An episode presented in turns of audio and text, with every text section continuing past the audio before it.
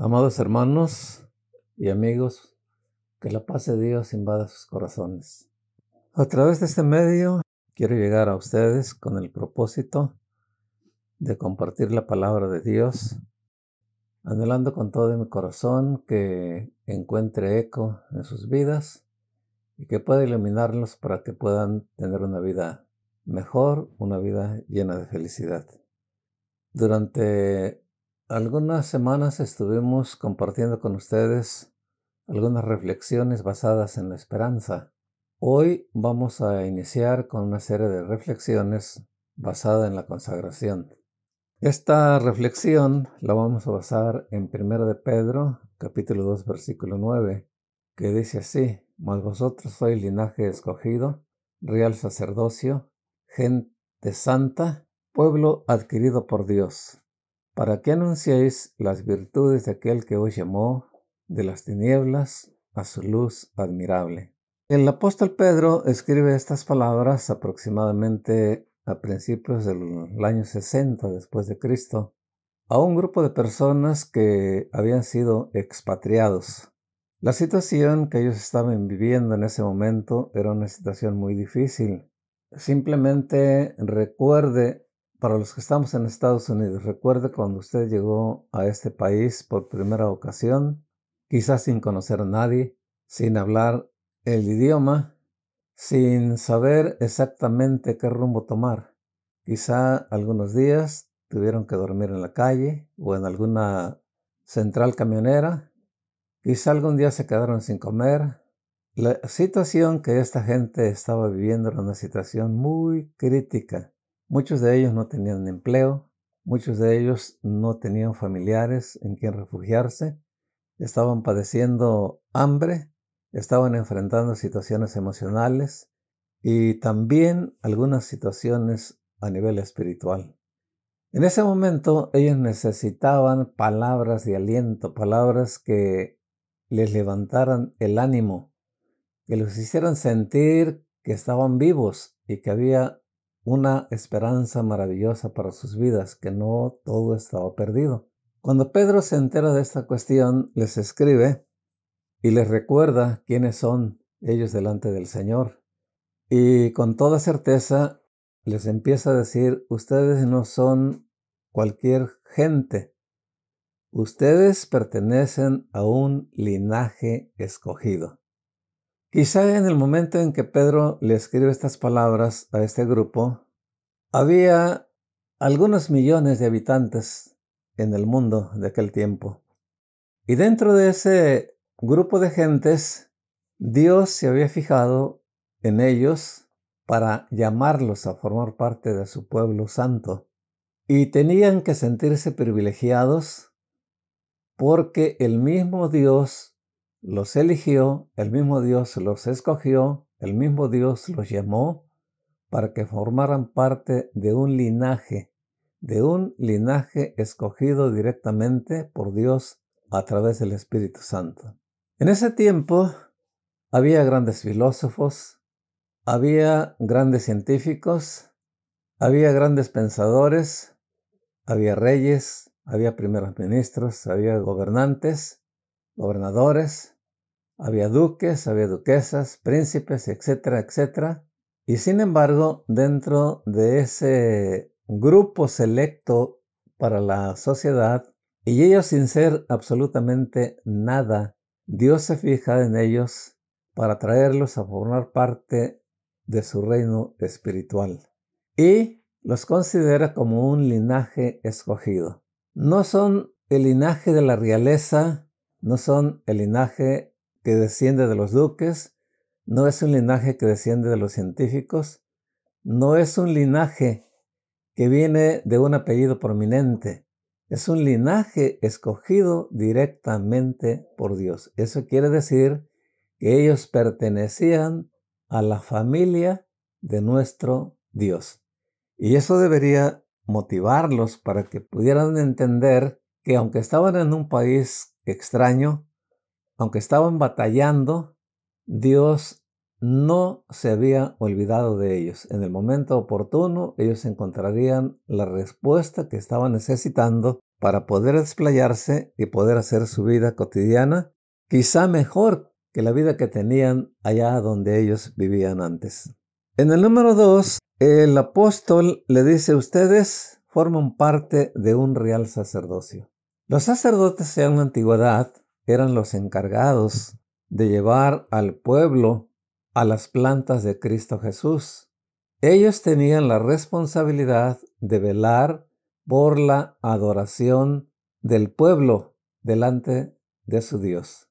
Tenían que preocuparse porque el pueblo nunca interrumpiera la adoración a su Dios. Tenían que entender desde el momento mismo en que Jesucristo los llamó para formar parte de su pueblo selecto, ellos estaban considerados como, como un grupo de sacerdotes. Pero si nos fijamos detenidamente, al sacerdocio en la antigüedad no se le llamaba real sacerdocio. A este grupo de personas se le llama ustedes pertenecen a un real sacerdocio. La palabra real nos está indicando que ellos pertenecían a la realeza, a la realeza divina. Como sacerdotes, ellos también tenían que velar porque la adoración a nuestro Padre Celestial jamás se interrumpiera. Tenían la responsabilidad de velar porque esa adoración fuera una adoración en espíritu y en verdad, una adoración que llegara hasta la presencia de nuestro Dios como un olor grato a su santísimo nombre. Aunque la situación era difícil, por lo que mencionamos al principio, sin embargo ellos tenían que entender que estuvieran en el país donde estuvieran, atravesando la situación que estuvieran atravesando, ellos eran adoradores y como sacerdotes tenían la responsabilidad de mantenerse siempre dentro del marco de la adoración a nuestro Dios, sabiendo que dependiendo totalmente del poder de Dios, tarde o que temprano ellos se iban a ubicar de una manera excelente para poder desarrollarse como seres humanos, pero también para poder mantenerse como un fuego ardiente delante de la presencia de Dios. Como número tres, le dice ustedes son nación santa. Ustedes no son un pueblo cualquiera. Ustedes son el pueblo de Dios, un pueblo elegido totalmente por Dios. No fueron elegidos porque eran personas perfectas, no fueron elegidos porque ustedes eran un dechado de santidad, sino simplemente por la misericordia de Dios, Él los elige y los llama su pueblo selecto, su pueblo singular. Este grupo que había creído en Cristo Jesús necesitaba entender que ellos formaban parte de una nación santa, no se está refiriendo al pueblo judío, sino al pueblo que el Hijo de Dios ganó con el derramamiento de su sangre en la cruz del Calvario. Un pueblo no nacido de carne, sino un pueblo nacido del Espíritu, porque estas gentes creían totalmente que Jesucristo era el único medio para poder alcanzar la libertad, el único medio para poder adquirir la salvación, el único medio para poder adquirir el perdón la justificación, la reconciliación y el único medio para poder entrar a la vida eterna. En el número 4 les dice que son un pueblo adquirido. Ustedes son un pueblo adquirido, adquirido por Dios. ¿Cómo fueron adquiridos? Ellos tenían que entender que no fueron adquiridos por lingotes de oro, no fueron adquiridos por lingotes de plata, no fueron adquiridos con joyas preciosas, ellos fueron adquiridos a través de la sangre derramada por el Hijo de Dios en la cruz del Calvario.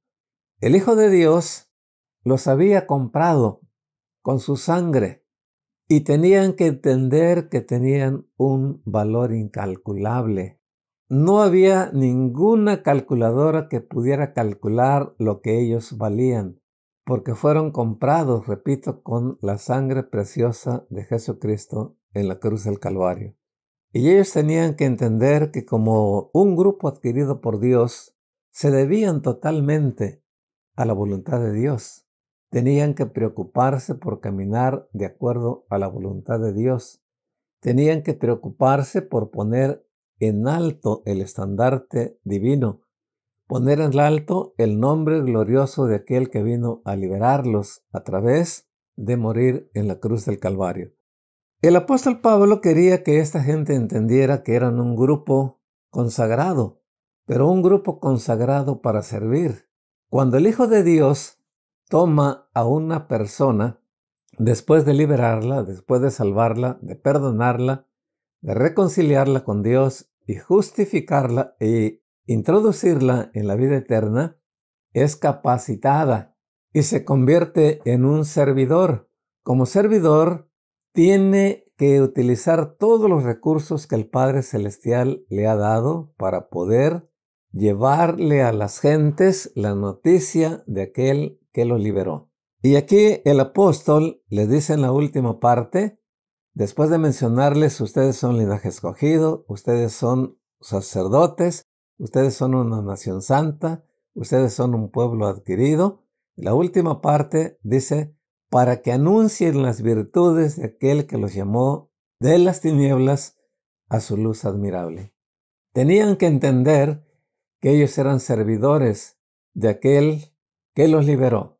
Y como servidores ellos tenían que ir ante el mundo para presentar las virtudes del Hijo de Dios.